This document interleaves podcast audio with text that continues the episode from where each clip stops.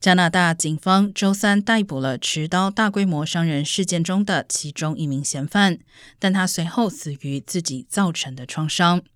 另一名嫌犯早先已经被发现死亡。两名嫌犯是兄弟，周日持刀造成十人死亡，近二十人受伤。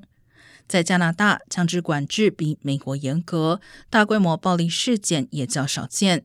该起持刀伤人案震撼了加拿大社会。总理特鲁多谴责称，这种暴力或任何形式的暴力在加拿大都没有容身之地。